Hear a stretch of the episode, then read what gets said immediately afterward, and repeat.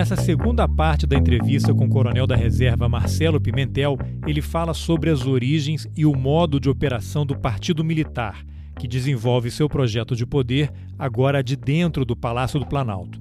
Eu havia previsto dois episódios com as três horas da conversa que eu tive com Marcelo, mas para não deixar o material muito longo, eu decidi dividir em três partes. Se você não escutou a primeira, eu sugiro que você pare agora e ouça. O link está nas informações do episódio. Eu sou Carlos Alberto Júnior e esse é o Roteirices. Vamos nessa. Qual é a sua opinião sobre o general Santos Cruz, que é um general ultra qualificado, um cara que comandou a operação da ONU lá no Congo, né, naquele conflito lá, com, enfrentou de tudo, né? Inclusive foi durante o mandato dele lá que a ONU mudou, né, a característica do mandato e ele, as tropas comandadas por ele passaram a poder atacar em vez de só defender aquela região. E ele chega para o governo Bolsonaro um pouco, não sei se a palavra é essa ali, né, mas como se fosse o cara que fosse uma das vozes da razão dos militares que estaria compondo o núcleo duro do governo Bolsonaro. E aí eu começo a, a pensar em, em, coisas diferentes, porque, primeiro, eu, eu tenho muita dificuldade em, em considerar é, uma pessoa séria, uma pessoa que aceita fazer parte do, desse governo, no sentido, uma pessoa que aceite ser comandado pelo Bolsonaro.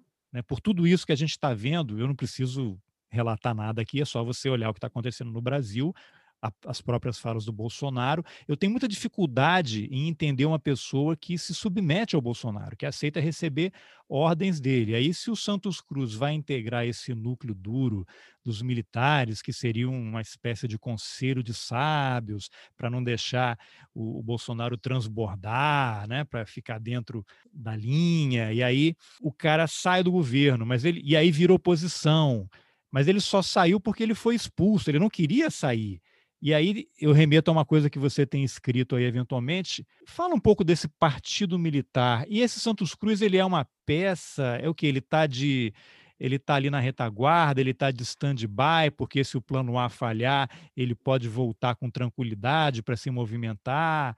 Então agora ele critica o governo porque ele foi expulso, mas se tivesse não tivesse sido expulso, ele estaria apoiando, junto com o Braga Neto, com o Heleno e esses outros generais. E aí amarra com quem são os generais palacianos. Você também faz muita referência aos generais do Haiti, os caras que comandaram as tropas lá faz um amarrado aí né, nessas histórias todas, porque isso é altamente complexo e a imprensa, pelo que eu leio, não consegue entender. Todo dia tem uma matéria, ah, um general palaciano, uma fonte palaciana, a ala militar, um general. Pô, são três, quatro pessoas. Não é possível que eles estejam conseguindo informações tão sensíveis e, e qualificadas de, de muita gente. Qual é o tipo de controle de vazamento que, na sua avaliação, acontece? Né? Eu já entrevistei pessoas que fizeram reportagens sobre isso, né? reportagens de grande repercussão. Ah, falou isso, o Bolsonaro disse que vai intervir lá no Supremo, que o, o, o Dias Toffoli, quando era presidente do Supremo, foi ao Vilas Boas dizer que o Lula se, continuaria preso né, por decisão do Supremo e pediu indicação de um general para assessorá-lo pela reportagem que eu li, foi iniciativa do Toffoli. Por que o Toffoli tomaria iniciativa de ir ao Vilas Boas e pedir a indicação de um general para assessorá-lo? Me ajuda a entender. Você pediu para eu amarrar isso tudo, né? Eu vou, é. fazer, vou tentar fazer o contrário, vou desamarrar esse nó. Que, esse nó cego, né? Que eu vou generalizar, com perdão dos particulares. A imprensa é, tenta, é, descreve o que acontece. Né? Em primeiro lugar, o general Santos Cruz, eu não o vejo como general, vejo como capitão Santos Cruz. O capitão Santos Cruz que foi comandante de companhia na Escola Preparatória de Cadetes no meu terceiro ano, quando eu tinha 16 anos.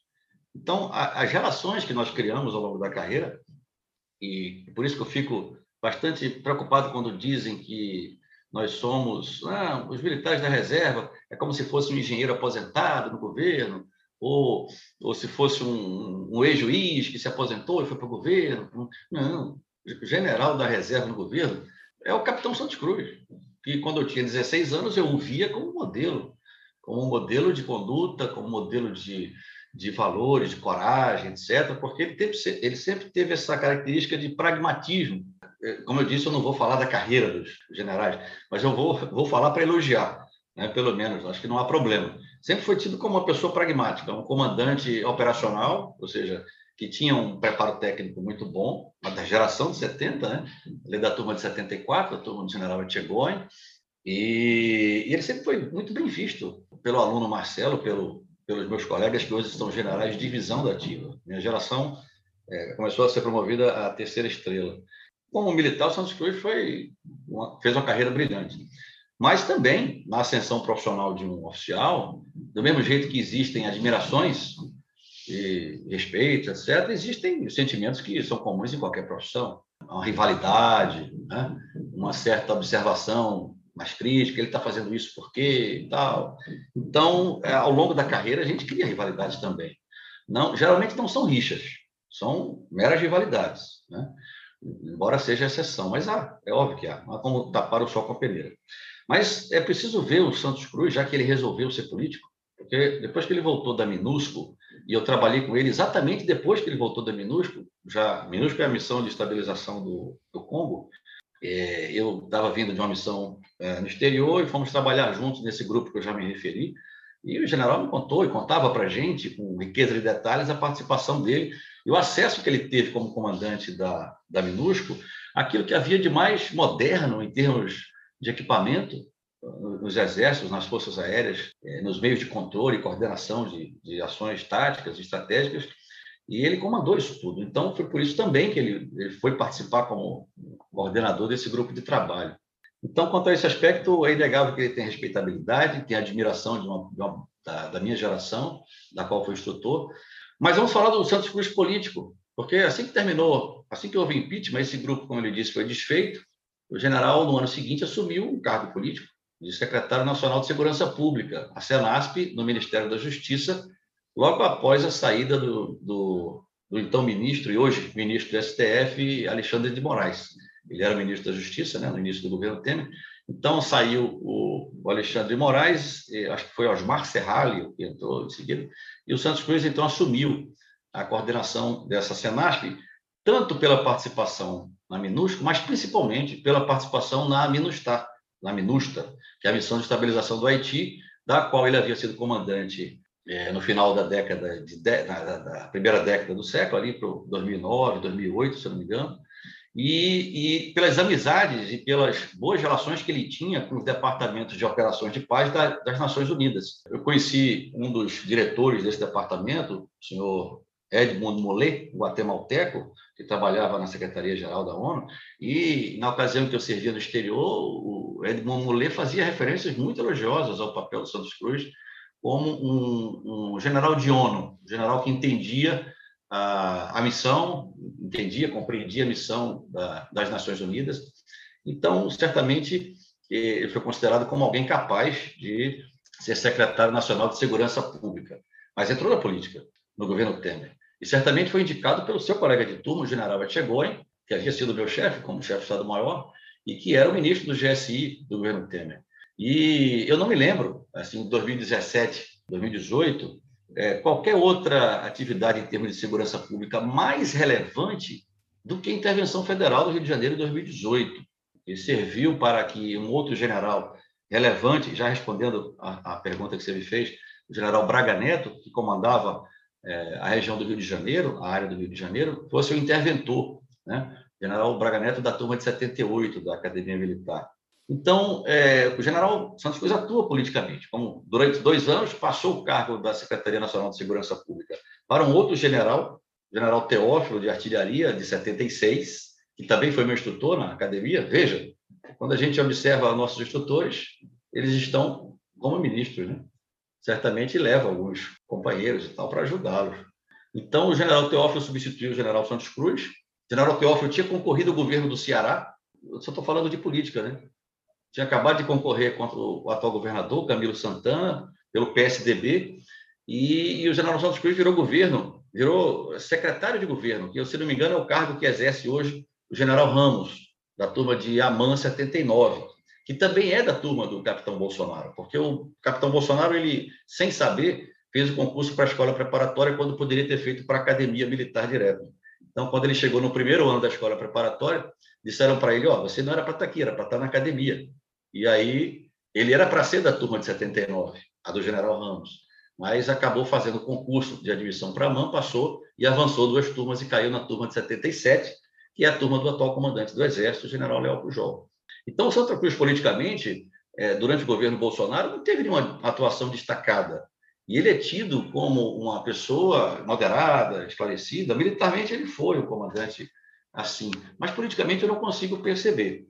O que eu sei do Santos Cruz, e que me espantou bastante, foi saber que um general como ele se prestou a ser cabo eleitoral do capitão Bolsonaro, a quem ele e toda a sua geração conheciam há 50 anos e sabiam dos problemas disciplinares do capitão lá atrás, nos anos 80, e sabiam também das suas capacidades, das suas capacidades políticas, das suas capacidades é, técnicas, da sua postura ideológica. Não se podem dizer, não, não podem dizer que foram surpreendidos pelo comportamento do, do, presidente Bolsonaro, conhecendo o capitão Bolsonaro há 50 anos. Então, o general Santos Cruz, eu falo agora politicamente, e vou criticá-lo politicamente, com todo respeito e consideração, é, ele, ele se comportou como um militante, um cabo eleitoral de uma pessoa que ele sabia incapaz para exercício da presidência num país como o Brasil, e num momento tão crítico de crise política derivada daquele impeachment e de outras situações que o Brasil iria inaugurar.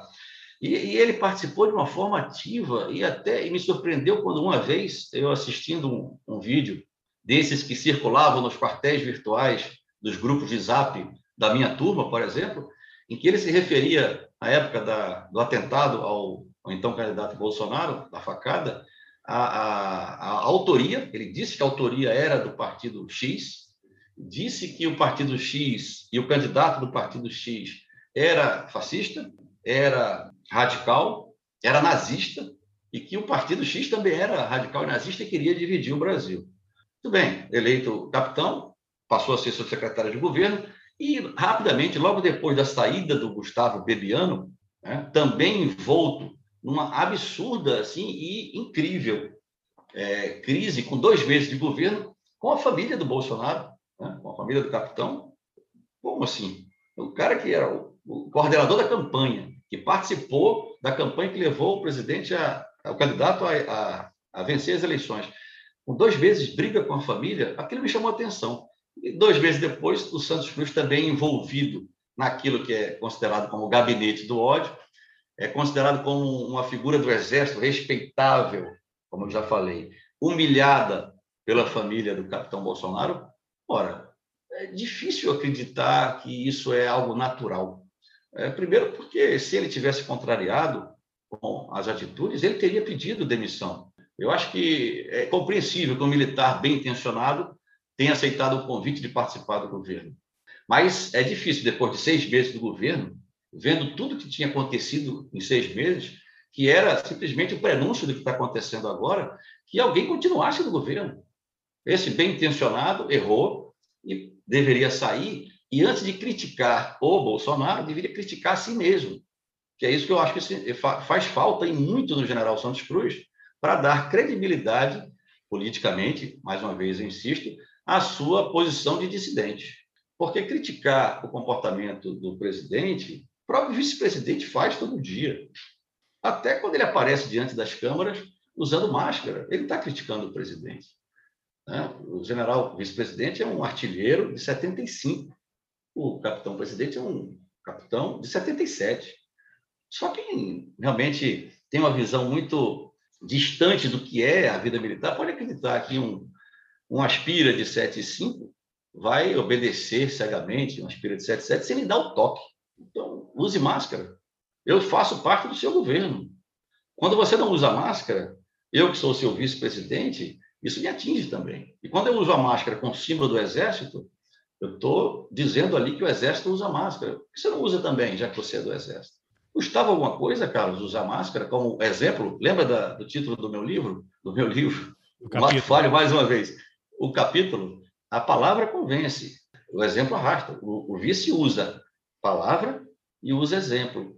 Não que eu concorde que isso seja uma solução para o, para o país, o afastamento, ou a renúncia, um processo de impeachment, embora seja praticamente inevitável que isso ocorra, eu não acho que isso seja é, salutar sob o ponto de vista democrático da valorização do voto popular.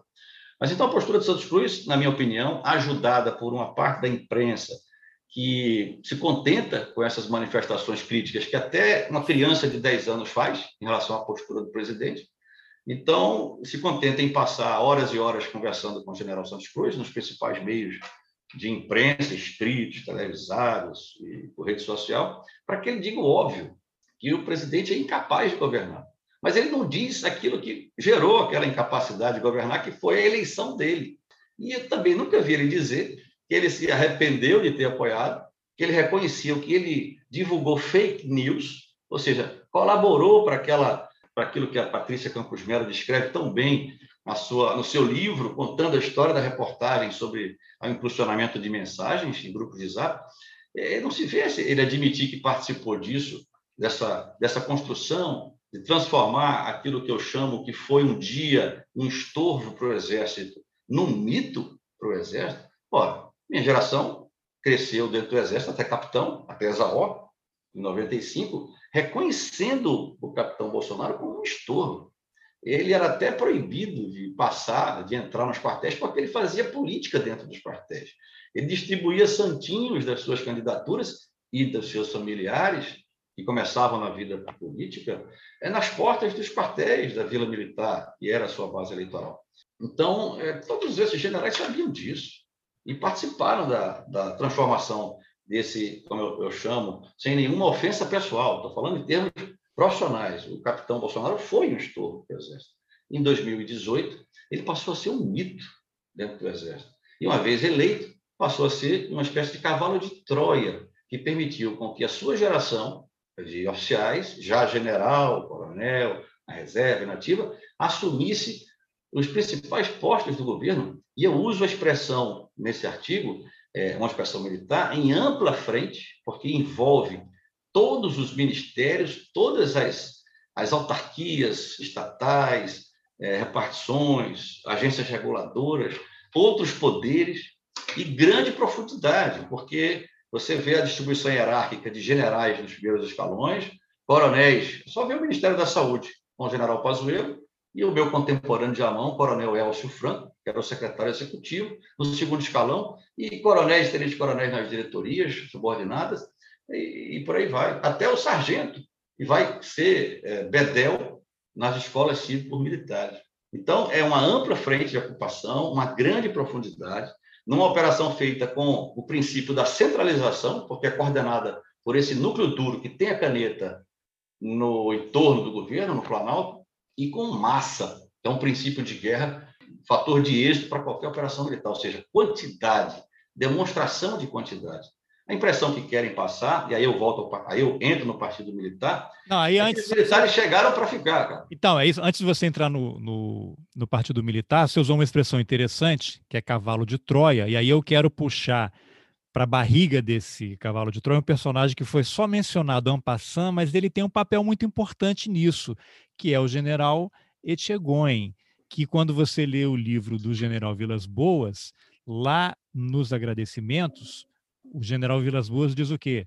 Que o livro foi revisado pelo general Etchegoin. Então, o pesquisador da FGV fez a entrevista, transcreveu lá o que ele é o formato do livro é ping-pong, né? Pergunta e resposta, uma entrevista, entregou o que ele achava que deveria ser o livro para o general Vilas Boas, e aí ele vai senta com o Etchegoin que vai revisar, vai alterar, vai mudar, vai tirar, vai colocar coisas que ele acha importantes. Tanto que a primeira parte do livro é a carreira, a vida do general Vilas Boas, que eu confesso que esse, esse, modelo do livro me remete àquele livro do general Geisel, que foi feito também pela FGV, publicado, se não me engano, em 97, e ali fica muito claro há um abismo intelectual entre o Vilas Boas e o Geisel.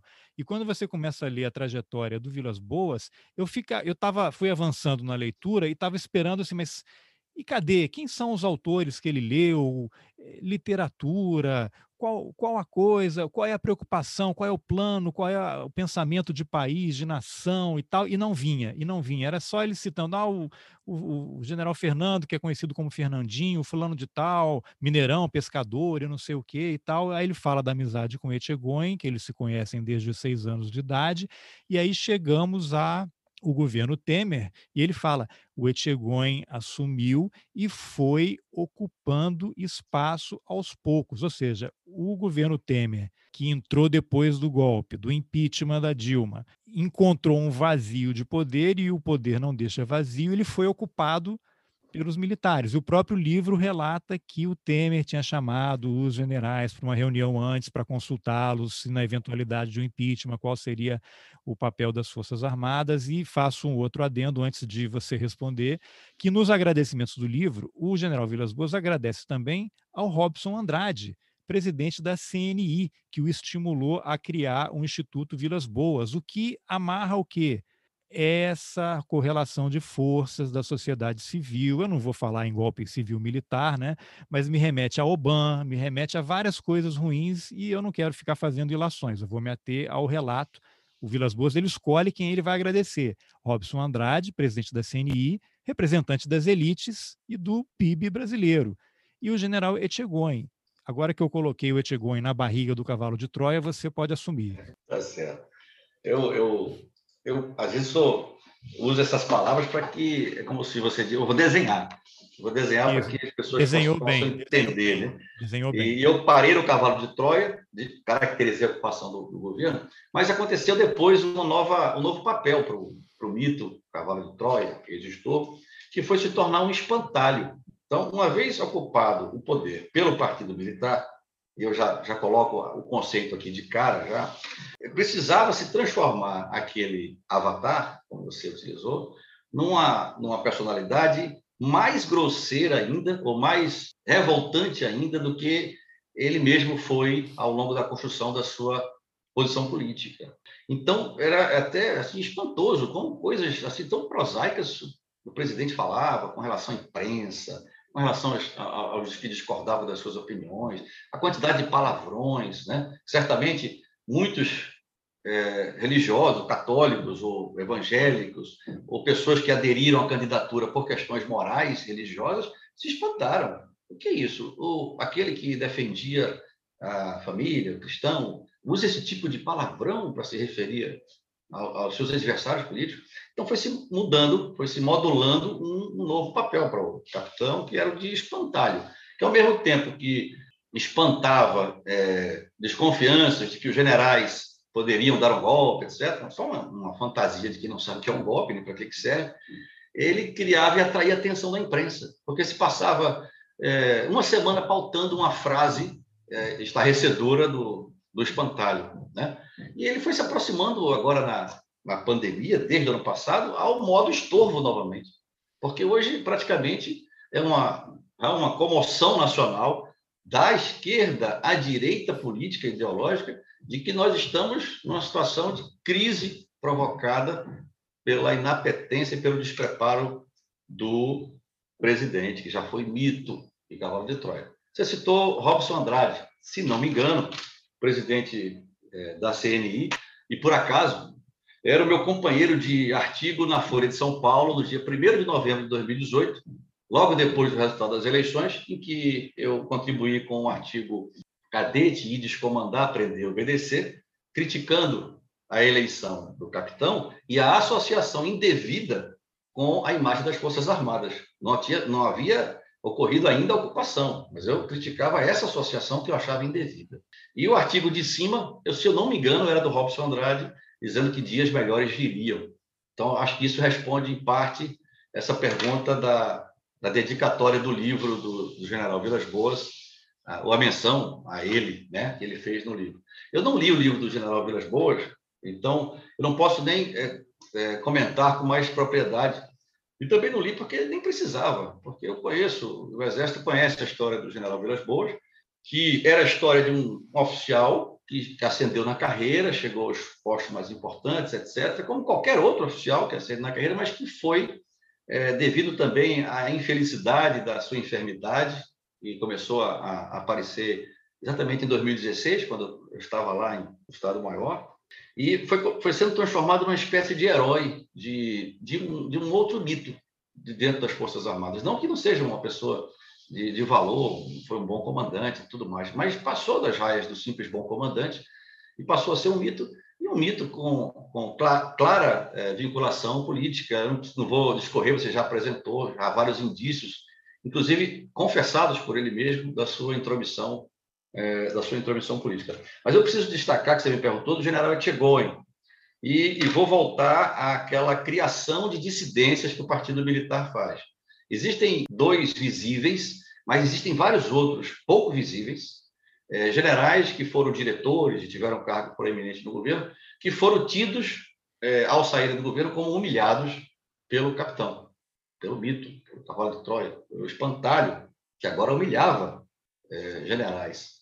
É, um deles é o general Santos Cruz, que você já descreveu, e um outro que é pouco tido, mas que foi o primeiro, e, e como o primeiro quebrou o tabu, oficial general da Ativa, nomeado para um cargo eminentemente político no governo do capitão, que foi o general Otávio Reco Barros, porta-voz do presidente. Veja bem, Carlos, num dia o general Rego Barros era o porta-voz do Exército, ou seja, ele expressava a voz do general Vilas Boas. Ele foi porta-voz do Exército nos quatro anos em que o general Vilas Boas foi comandante, algo que é incomum para um órgão de comunicação social. No dia seguinte, ele se apresenta e passa a se referir ao presidente como nosso presidente, que fala que é o meu presidente, fala o meu exército, e passa a ser a voz política do presidente. No dia seguinte, para falar a verdade, ele nem passou o comando do Seconsex para o general Richard, atualmente, excelente oficial, diga-se de passagem, que é o chefe do Seconsex, e já estava exercendo o cargo de porta-voz do presidente, da porta, a voz política, o general da ativa. Qual é a mensagem que isso passa para uma pessoa que conhece o general Rego Barros desde tenente, ou um oficial que observe os seus superiores para seguir-lhe o, o, seu caminho, ou sua, o seu posicionamento? A voz do Exército passa a ser a voz do governo. A voz do governo é a voz do Exército. É simbólico é prosaico, mas é difícil as pessoas perceberem isso. E até hoje se diz que o general Rego Barros, depois de passar um ano e meio na ativa, acho que passou um ano, na verdade, e mais seis anos, seis meses na reserva, foi também, entre aspas, humilhado ao sair do governo, porque foi perdendo poder, criou-se o cercadinho, os cafés da manhã que ele fazia com os editores dos principais jornais caiu pela manobra, se vazava áudios. É impressionante como, numa mesa presidencial, com tantos generais que conhecem inteligência e contra-inteligência, que se deixa vazar áudio de um presidente se referindo ao governador da Paraíba. Eu sou pernambucano, a gente é bem cioso com relação a essa generalização que se faz em relação ao Nordeste, etc. Né? Que coisa estranha esses vazamentos. Aliás, vazamentos que vêm desde a época do presidente Temer, né? vazamentos dentro de garagem, de palácio, é impressionante. Então, a imprensa foi alimentando, foi alimentada por esses esses dirigentes do Partido Militar, que precisavam criar dissidências ao Bolsonaro, não ao partido, porque você não vai ver nenhuma crítica mais contundente do general Santos Cruz, por acaso você o convidar aqui, ao papel dos militares, à ditadura. Não, é ao Bolsonaro, que qualquer criança faz, uma crítica ao Bolsonaro. E aí você vai criar, vai eu vou voltar no Etchegói. Santos Cruz e Etchegói são da mesma turma de academia. Ambos chegaram à terceira estrela um, se não me engano, comandante de operações terrestres, ou subcomandante de operações terrestres do Santos Cruz, e o outro era, se não me engano, do Departamento Geral do Pessoal, da Educação e Cultura. Chegou em Santos Cruz.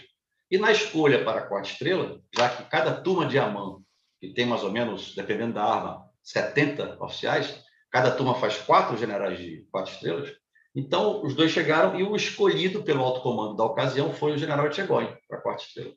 E o general Santos Cruz, então, teve que ir para a reserva compulsoriamente. E foi quando ele iniciou, então, essa trajetória, é, retomou essa trajetória na ONU, ele já tinha iniciado na ativa como comandante da, da, da, Força do Haiti. Ele iniciou através dessa amizade com o senhor Edmund Moulet, que, é, que era da diretoria da ONU para esse assunto de, de operações de paz. Então, ele iniciou uma certa carreira na ONU. E qual é a visão que eu tenho do general Tchegói, que hoje está na reserva, faz parte de institutos que buscam contato científico, institucional da, das Forças Armadas com o mundo acadêmico, com a universidade, institutos que têm o ex-ministro Alan Jungmann, da Defesa, como um dos atores. Qual é o papel que eu, e, e vou fazer aqui uma observação absolutamente pessoal e comparativa. É, o Partido Militar precisa se manter no poder com ou sem o, o seu avatar. Né? E já está muito claro, as eleições de 22 estão aí. Eles precisam criar uma, uma, uma, vertente, uma pinça. Né? Tem um antropólogo que é muito relevante, que chama-se Piero Leiner, que, que tem uma teoria muito bem desenvolvida sobre essa estrutura de guerra híbrida, né? e ele caracteriza muito bem como duas pinças, uma por dentro do sistema e uma por fora do sistema, que vão controlando as narrativas e as ações. Então, o Chegóin, que chegou ao cargo máximo do Exército, tirando o comandante, que era o chefe do Estado-Maior, e o Santos Cruz, eles estão sintonizados de alguma forma para funcionarem na visão da sociedade e da classe política, principalmente na visão da classe política ou das dirigentes políticos é, sólidos e consistentes à esquerda, como uma espécie de Geisel Golbery. Eu nunca expressei isso publicamente, mas já em algumas postagens que fiz, tentei desenvolver esse tema, porque Geisel e Golbery elogiável para os diversos é, é, correntes de oposição atual, né, da, da esquerda, como é, o primeiro, o Geisel, como indutor de uma reestatização da, da economia brasileira, do, de valorização do papel do Estado, e o Golbery como um arquiteto da abertura política e como aquele combatente contra a linha dura, porque você citou Silvio Frota, gabinete, o general Heleno foi cordinha do Silvio Frota. Cordinha é como a gente chama de forma bem-humorada o assistente secretário que usa lamares, que a gente chama de cordinha, que são chefes do Estado-Maior pessoal ou do Estado-Maior geral de um comandante de grande unidade ou de grande comando. Então, é, é, eles querem funcionar como essa espécie de, de agentes que podem ter um diálogo com setores desenvolvimentistas, setores nacionalistas, que não são ultraliberais, como esse governo tenta ser. É como é... criaram a imagem Geisel Goberi uma face palatável da ditadura. Palatável. Não esquecendo que o Geisel é tido é, por estudos, e, e, há um estudo do, do professor João Roberto Martins, um estudo antigo dos anos 90, O Palácio e a Caserna é o título do livro, mas é uma tese de seu doutorado, em que ele é, descreve as correntes dentro do exército durante a ditadura. E existe a, a, percepção de que o Geisel era o herdeiro do castelismo, do Castelo Branco, que era o ditador do bem, digamos assim, que lutou contra o Costa e Silva, resistiu, mas não pôde resistir mais, e aí o Costa e Silva assumiu, que era da linha dura, e foi sucedido pelo Médici, que era a linha dura. Aí veio o Geisel e, e, e mudou, decidiu fazer a abertura, e o arquiteto dessa abertura e aquele que construiu diálogos com as oposições permitidas em 64 foi o Golbery. Então, me parece que o Santos Cruz funciona como uma espécie de Golbery. Se você abrir, o, acho que o Estadão de hoje tem uma notícia assim é, que vai dar o que falar. É, aliados de Lula, se não me engano é essa a manchete, é, cogitam Santos Cruz como vice de Lula em 2022. Já ouviu? Já, não, já, já viu essa notícia? Não, não vi ainda não. É, é interessante. Então, é mais uma notícia, é mais um, usando a expressão criada pelo pai do, do deputado Rodrigo Maia, o César Maia, é mais um factoide que essas lideranças do Partido Militar usam e é, certamente não é culpa do jornalista, é mas eles exploram a questão da fonte com o jornalismo, são fontes do Planalto, né? não é qualquer fonte, e alimentam o jornalismo com essas notícias que vão ser desmentidas no dia seguinte, ou que vai aparecer algum general dizendo que não, ninguém está pensando em golpe. É claro que ninguém está pensando em golpe. Balão de ensaio, né? Famoso balão, de, ensaio. de ensaio. Então é isso, é, está se construindo uma opção eleitoral. O que mais se fala para derrotar o que se chama erradamente bolsonarismo, porque não existe bolsonarismo. É, o que é bolsonarismo? É uma ideologia, uma corrente? É um modo de ser diante do outro? Não, o que existe é o partido militar que escolheu um, um avatar para para ser usado como um cavalo de Troia. Então dá essa, essa eh, de forma didática que a gente só mencionou, mas o que, que a gente pode entender o leigo e, e os jornalistas também, como eu, que ouvem, leem essa expressão, mas é, temos dificuldade de explicar para o leitor, para o ouvinte, o que é o Partido Militar, o que caracteriza o Partido Militar. É esse grupo de generais que estão no comando das forças e que estão no poder e que controlam informação, acesso, desacesso, vazam informação. O que, que a gente pode entender por partido militar? Olha, o partido militar é uma construção é, teórica que eu sei que é polêmica, porque muitos cientistas políticos já utilizaram ao longo da história para descrever a relação dos militares, das Forças Armadas com a, a política. Já se mencionou partido militar, já se mencionou partidos militares, e, e, eu, vou, eu tenho que fazer essa observação histórica, porque sempre que houve partidos militares atuantes dentro das Forças Armadas, acabou gerando uma situação de ruptura institucional, ou diretamente pelos militares, ou com forte apoio dos militares, que modificou de partidos para partido, enquanto durou o regime autoritário inaugurado por essa é, disputa entre partidos militares. Eu vou citar só dois exemplos históricos. Em 37, né? Os quartéis viviam em estado crônico de indisciplina, balbúrdias de partidos A, B, C, que queriam subverter a hierarquia, a disciplina para implantar o seu modelo, etc. E em 30, é, isso foi um pouco interrompido, mas continuou. 35 a intentona comunista. Em 37, Getúlio Vargas deu o golpe do Estado Novo, baseado na fake news, talvez a primeira da história, assim, digna de registro do general Mourão, não, não o general Hamilton Mourão, o general Olímpio Mourão, que construiu um plano comunista de tomada de poder. Era o plano. Ele que era plano, integralista. Plano, plano Cohen. O famoso é, plano Cohen falso. Exatamente. um parênteses, general, esse general Mourão, o que em 64 desceu com as tropas de Juiz de Fora e desencadeou Isso, todo o processo. O mesmo.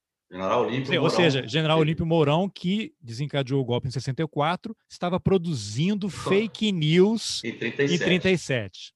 Isso inclusive foi submetido a conselho de justificação, etc., acabou sendo absolvido pelo Exército. A impunidade do general, do então capitão Mourão, Major Mourão, gerou o general Mourão, que depois iniciou o movimento de deposição do presidente legítimo. E a impunidade ao Bolsonaro, capitão, resultou no presidente. É um paralelo, é um paralelo, é uma analogia que, para mim, não tem nenhuma anacronismo, uma analogia absolutamente válida. Mas então, voltando, o Partido Militar que surgiu em 37 foi aquele que unificou, eliminou as dissidências, eliminou os partidos militares e passou a fazer aquilo que se diz, assim, de forma muito sintética, a política não no exército, mas a política do exército. Né? E sustentou o regime ditatorial de Vargas até 45. E eles mesmos, o próprio Dutra, que ajudou o Vargas a ser ditador, foi o que substituiu depois.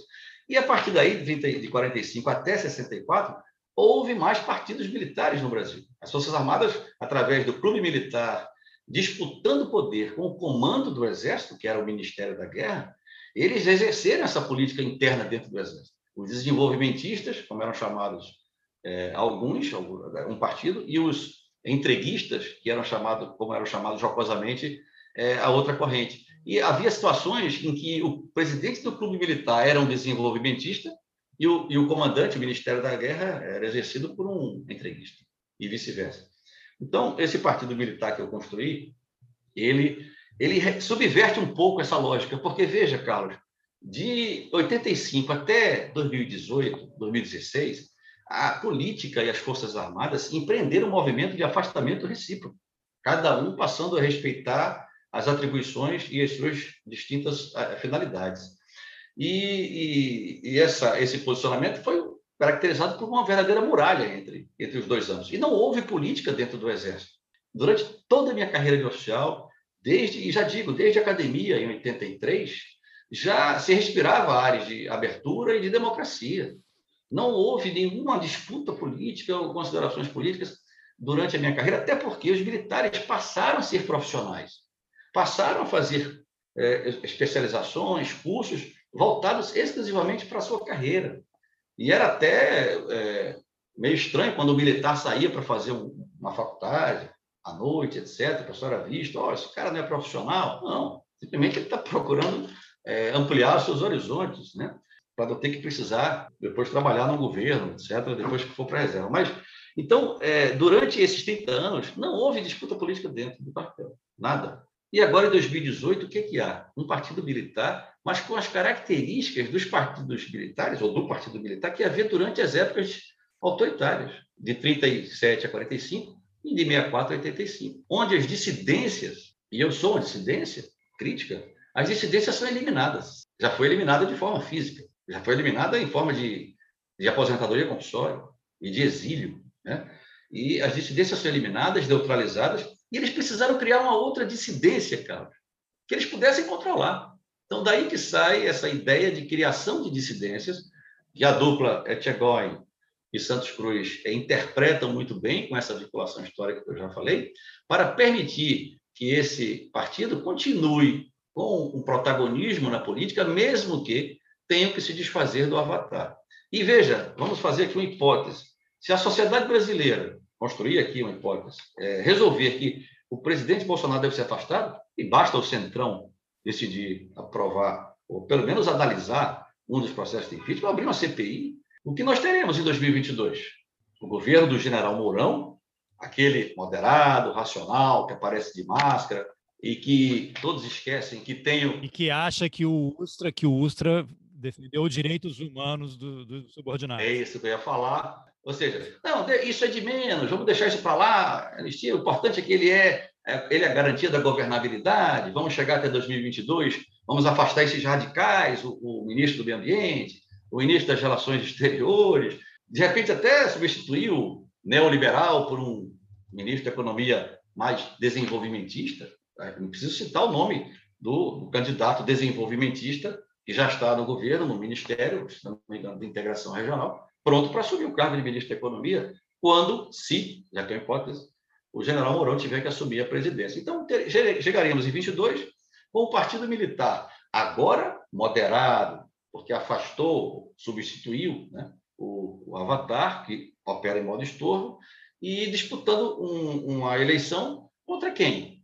Na centro, no centro, centro-direita, né, temos vários candidatos, não vou citar nomes aqui para não fulanizar o debate, mas existem dissidências que estão aptas a compor frentes, tanto na centro-direita, no centro, como agora na centro-esquerda, que é o caso da notícia é, sobre a chapa é, Lula, é, Lula Santos Cruz, Cruz, que pode é. ser, porque a chapa daqui a pouco Lula Moro, porque o Santos Cruz tem uma identidade, e eu digo isso porque vi, né, vivi com, com o general Santos Cruz em 2016, ele tem uma identidade é, intelectual, ideológica com o Moro muito grande. Mas, veja, essa identidade ela é natural entre os militares, porque o Moro simbolizava, em 2016, a luta contra a corrupção. E essa foi uma bandeira que os militares aderiram com uma grande facilidade, porque é, nós cultuamos realmente. Quem é contra a corrupção? É evidente que né? há. De, é, quem não é, né? Como eu digo, são observações que uma criança é capaz de, de fazer, só que não vai para o jornal dizer como se fosse uma liderança.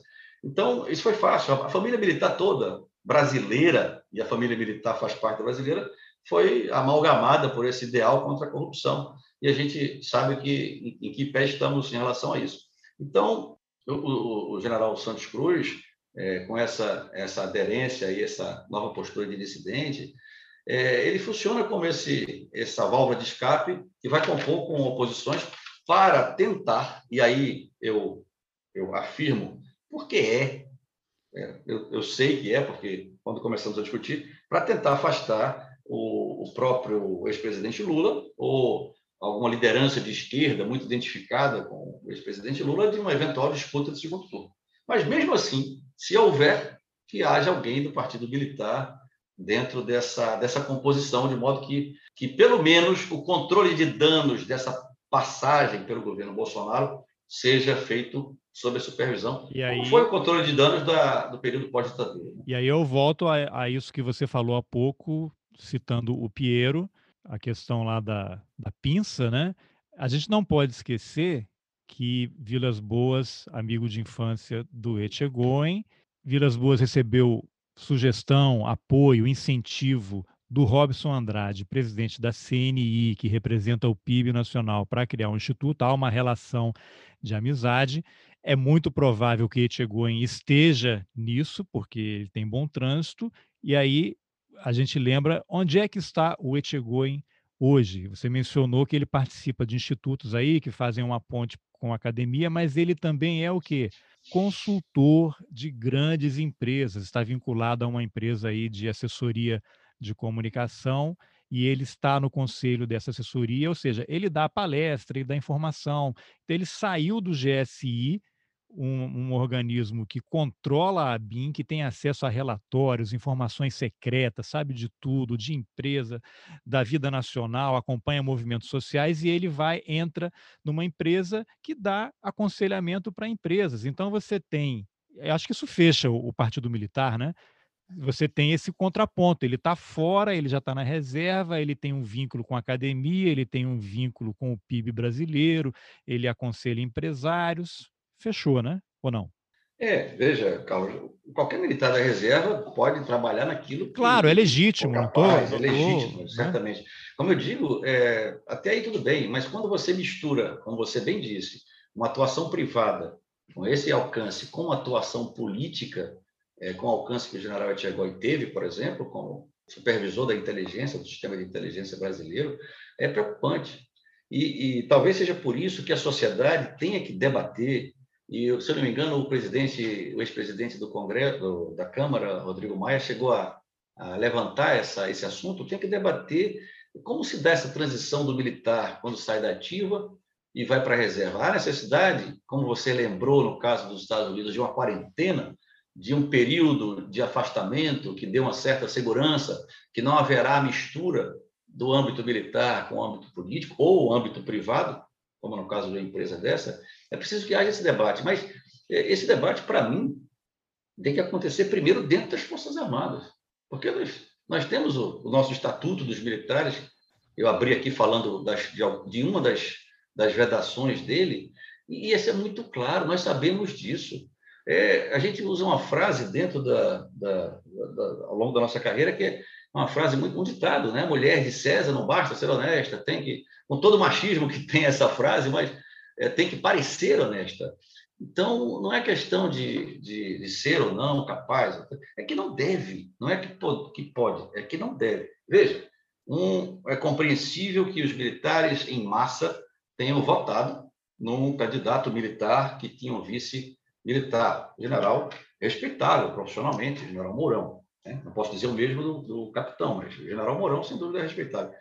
Mas o que não é compreensível, e, e até por isso mesmo, por ser militar, por ser militar chapa, não deveria haver essa participação dessa quantidade de militares nos postos em que estão e obedecendo praticamente a escala hierárquica das Forças Armadas, generais que até, como eu disse, até o dia anterior estavam no alto comando do Exército, é, fazendo essa, esse manejo político do país, fazendo acordos com o parlamento. O general Ramos tem o papel de negociar com o parlamento coloque no negociar o que você quiser, em termos de, de prática política. O general Braga Neto, na Casa Civil, tem a função de ser o chefe executivo dos ministérios, de coordenar os ministérios. Não há função mais política do que essas duas em qualquer governo.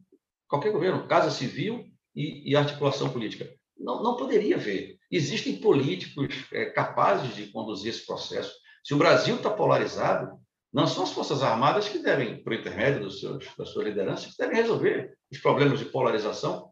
Senão, quando precisar é, chegar um mediador, quando a situação realmente chegar num ponto de perigo institucional, que nós estamos longe disso, apesar de, de, de se querer, porque é a estratégia do Partido Militar, criar esse clima de iminente ruptura.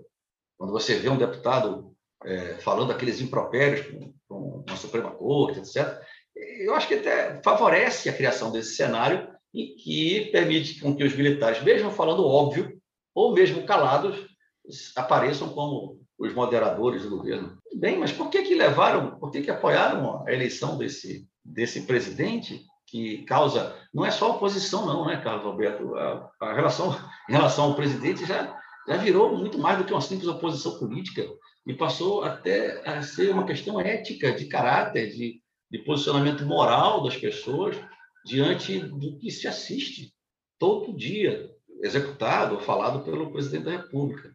Então, é preocupante, porque, como eu disse para você, aquela muralha que separa, o que deve separar as Forças Armadas de política, foram construídas durante 30 anos. Não foi fácil construir. A saída do capitão Bolsonaro do, do Exército foi um obstáculo para a construção dessa muralha mas ela foi construída. E essa muralha ela, ela é composta de, de, de, ingredientes que são elementares em qualquer força armada de país democrático. Neutralidade política. A palavra convence, não adianta eu dizer que eu sou neutro. O exemplo arrasta. que eu vou neutro se eu participo de um, politicamente de um governo? A imparcialidade ideológica. Qualquer pessoa, inclusive militar, tem o direito de votar num partido de esquerda, num partido de direita, num partido de centro, e não ser importunado por isso. Como muitos são importunados, até em suas vidas privadas, cara, por simplesmente manifestarem que votaram num candidato, como o meu caso, que poderia derrotar o capitão. Além da imparcialidade ideológica, da neutralidade política, há que se ter isenção funcional. As decisões do Exército não podem ser condicionadas pela política, como nós vimos nas normas que regulam a, o controle de venda, porte, posse de armamento e munição. Portarias do Exército, que são da alçada do Exército, que realizam um trabalho cartorial nesse aspecto, ser modificada por injunção política. Nós temos que ter isenção funcional. Não é falar que tem, é fazer. Há partidarismo absoluto. Por que, que o presidente da República não tem um partido? Há dois anos, eu acho que é o primeiro caso na história do Brasil, não conheço outro, de um presidente há dois anos ser um partido político. É por acaso? Não, não é por acaso. Ele tem partido político, se não formal, material. E além do partidarismo absoluto, o profissionalismo é essencial. Todos esses generais que estão no governo foram excelentes profissionais. Ponto. Mas não foram excelentes líderes políticos. Como você disse, é, você está procurando a bibliografia que formou o cidadão Vilas Boas. Não tem. Se você ler o Minha Mocidade, do Winston Churchill, você vai ver qual foi a literatura que formou a liderança política de um lord inglês que foi também comandante militar político. E o último da, dos princípios que construíram essa muralha é a estrita constitucionalidade.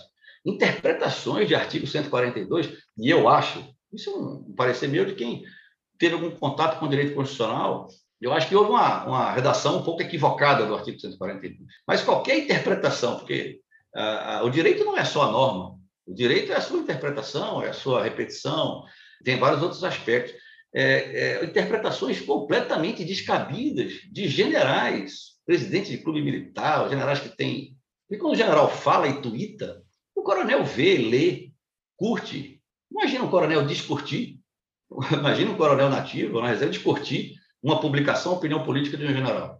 Ou não, ou não, curtir, né? Vai você não, viu o meu tweet, ou, você não viu o meu ou, tweet, não vai comentar nada? Exatamente. Imagine o tipo de, de assédio, mesmo que não seja um assédio, mas o, o, pode parecer que seja.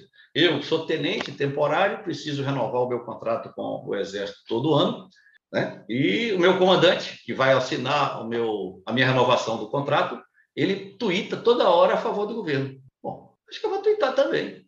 Carlos, isso não é uma, uma hipótese. Ou pelo menos curtir, né? E você gera aquela questão dos colegas, alguém chega para você, ó, ele tweetou, você não vai curtir, não? Ele está de olho pois em é, você. Então, é, infelizmente, quando eu estava indo para a reserva em 2018, eu exerci uma função de chefia e tive a necessidade de criar, isso é um exemplo, eu acho que o bom da sua entrevista é que a gente fica à vontade para contar situações bem ilustrativas.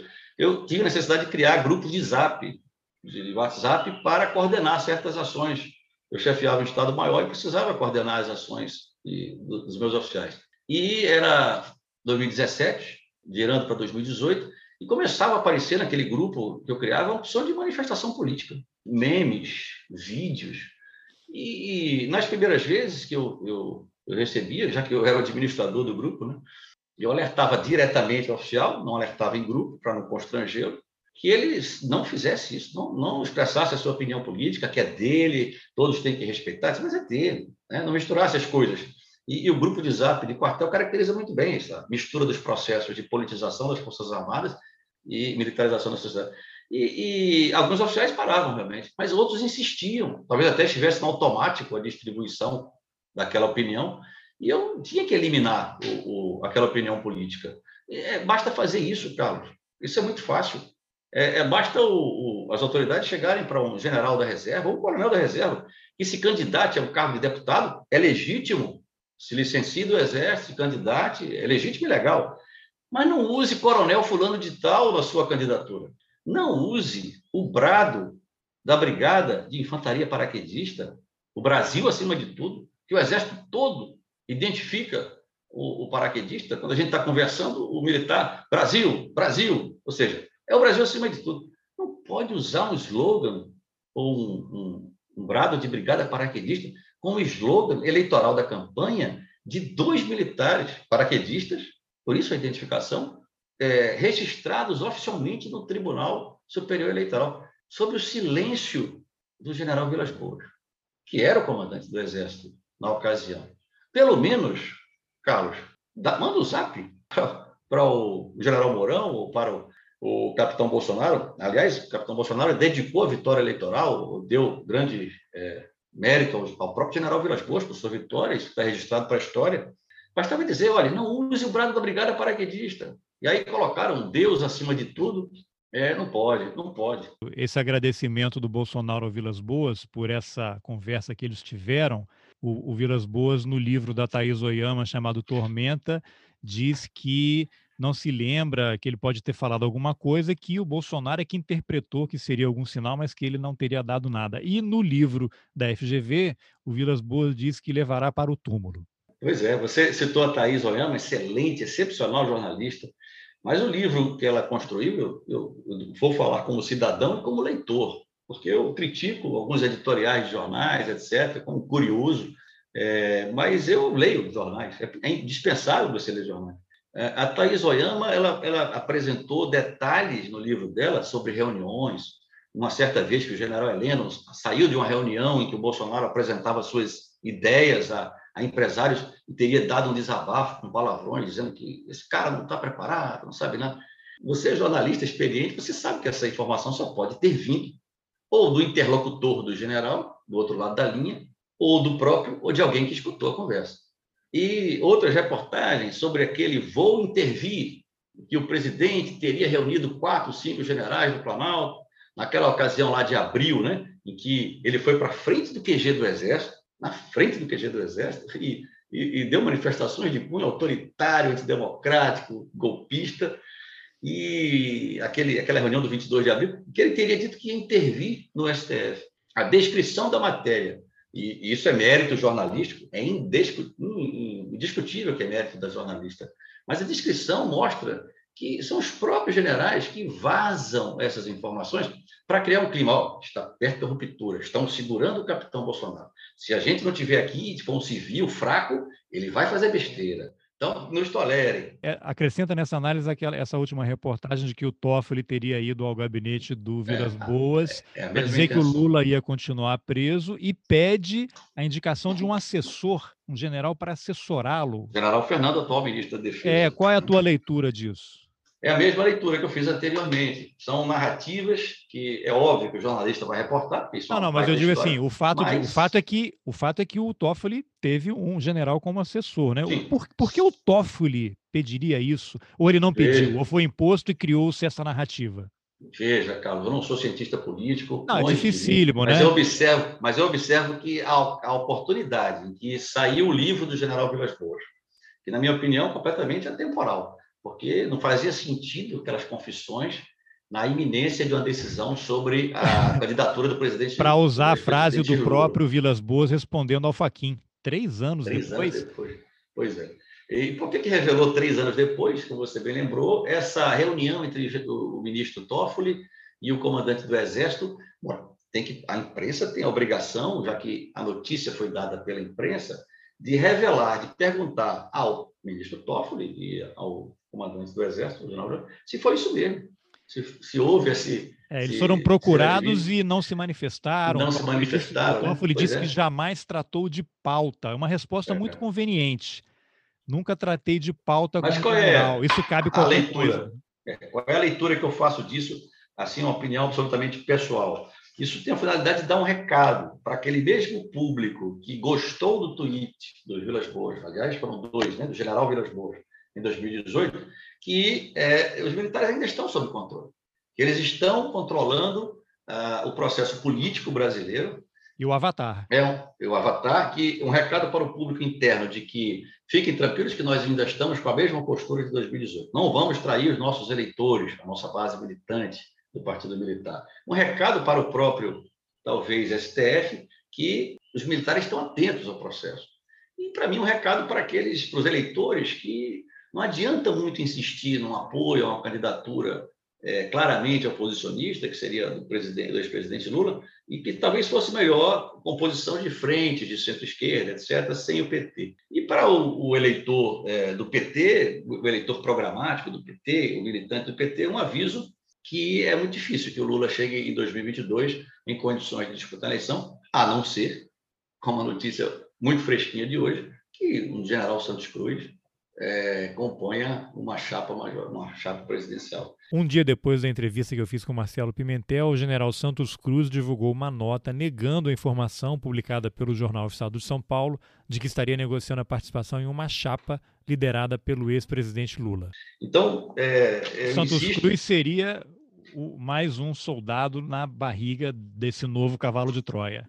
É, um novo cavalo de Troia por uma outra, uma outra posição política mas que, como eu digo, eles, esses, os meus colegas, eu chamo assim com, com tranquilidade, eles vieram para ficar. E eu, eu, não vi isso acontecer de repente, Carlos. Eu vi esse processo acontecer muito lentamente e, e eu percebia, mas não queria acreditar.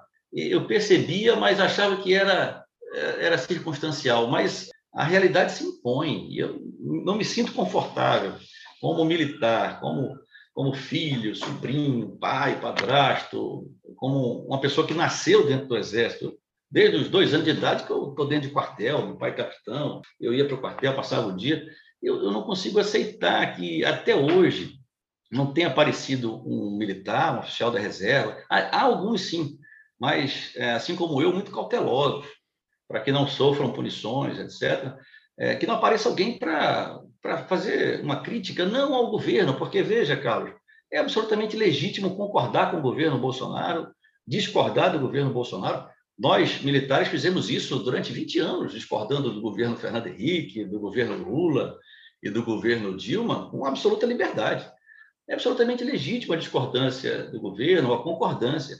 Mas é, é preciso é, criticar a militarização da sociedade, da política, e mais importante, porque uma alimenta a outra, a politização das Forças Armadas, porque vão nos enfraquecer, pode ser que gere partidos militares, como eu disse, um processo inverso. Começamos, estávamos em paz, sem partidos dentro do Exército. Agora temos um partido hegemônico, um partido militar.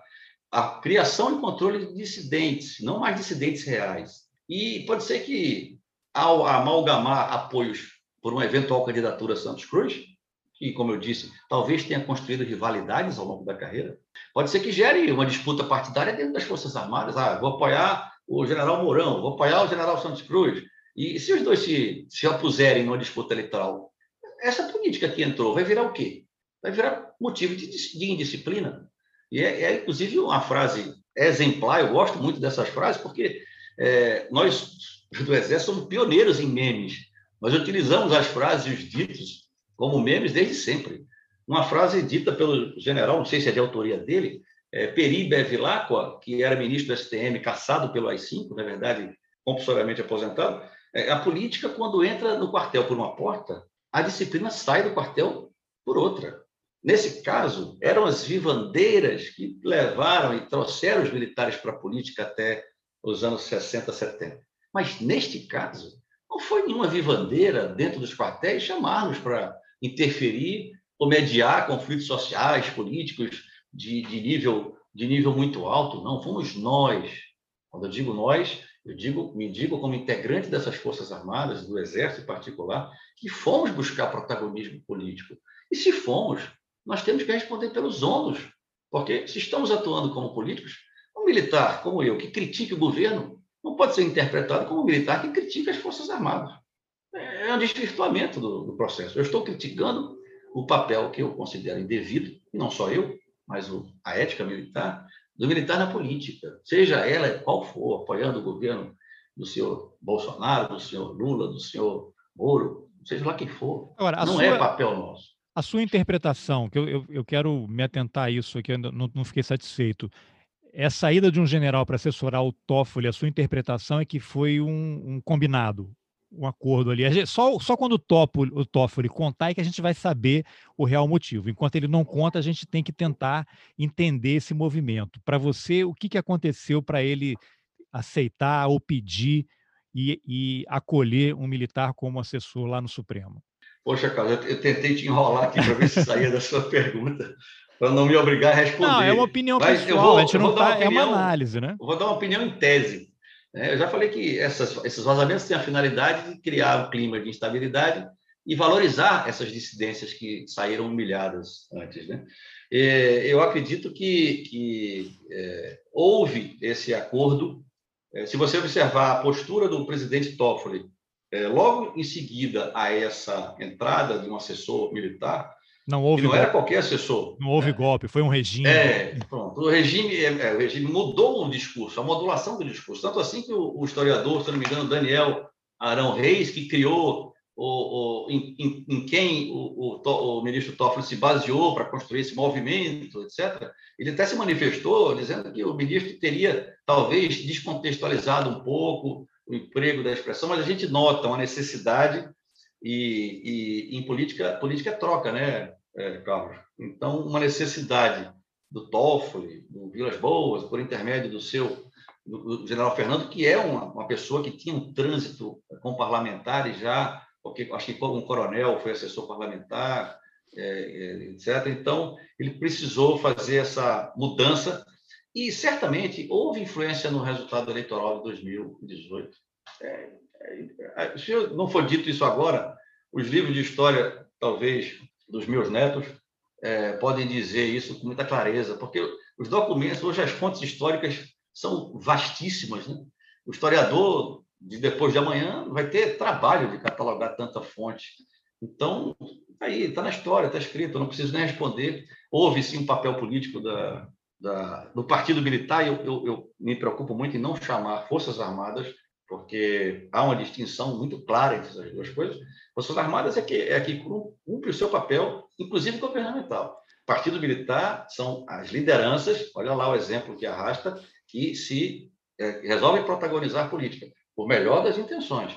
Então, enquanto houver essa, essa permanência, fica provada essa teoria. Enquanto houver esse governo pautado por militares, fica comprovada essa tese de que houve uma, uma indevida associação do mundo jurídico, político, é, com os militares. É realmente, o caso, por exemplo, do assessor do ministro Toffoli, é, o, o, atual ministro que assumiu a presidência, se não me engano, é Luiz Fux, né? Eu acho que não existe mais esse assessor militar lá, mas tem o general que exercia esse cargo, que é outro general que foi comandante no Haiti, general Ajax, ele é assessor do STJ, do presidente do STJ, o Noronha, se não me engano. Sim. Não sei se é o presidente Noronha. É, exato. E também está envolvido em decisões judiciais que implicam em situações políticas, caso de investigações de, de corrupções ou de improbidades, né, ou supostas improbidades, no gabinete do senador Flávio é, Bolsonaro. Então, é, essa imbricação, as Forças Armadas não podiam fazer pontes e essas ligações desse nível político. A gente, quando está polarizado, a gente vai para a retaguarda, a gente observa a situação, a gente reforça nossas reservas, se capacita, se prepara e mantém observação sobre o teatro. Se o teatro é político, mantém a observação. Não é para intervir. Mas como é que você acha é. que a imprensa poderia escapar dessa armadilha aí, dessa cobertura do Partido Militar? Bom, eu vou viajar para a Lua para responder tua, vamos, vamos juntos. pergunta, mas veja, é, falando sobre imprensa, né? Primeiro, o general Heleno foi chefe do Seconsex, então ele tem uma, a, a, digamos, uma aptidão para lidar com a imprensa, com o público, etc. Pena que tenha perdido um pouco depois que entrou para a política, porque como Bom, essa foi a segunda das três partes da entrevista que eu, Carlos Alberto Júnior, fiz com o coronel da reserva Marcelo Pimentel. Se você gostou, compartilhe nas suas redes sociais, nos seus grupos de WhatsApp, de Telegram, mande o link por e-mail e falando em Telegram, nas informações do episódio você encontra o link para a lista de distribuição do podcast. Lá também está o link para contribuir com roteirices, que é uma forma de ajudar o jornalismo independente. É possível colaborar com qualquer valor. Obrigado pela companhia e até o próximo Roteirices. Valeu!